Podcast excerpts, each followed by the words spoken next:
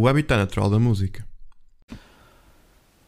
A 20 de agosto, Nuno Lopes, ator e DJ, visita mais uma vez o Vodafone Paredes de Coura. Ele, que já faz parte da mobília, no bom sentido, do festival, é já um habitual, adora, adora a região e adora a vila, certamente fechará o festival. É esta a minha aposta, é algo já normal e estará até de manhã a ecoar no, acampamento junto ao rio. Portanto, a música, a música virá até de manhã com, com o Nuno Lopes. Já atuou em diversas partes do país em outras cidades europeias. Portanto, é um, é, é um nome, é um nome que já está consolidado, consolidado não só como ator, mas também então como, como DJ. Uma história curiosa. Na edição de 2017 será ganhei dois bilhetes por causa dele.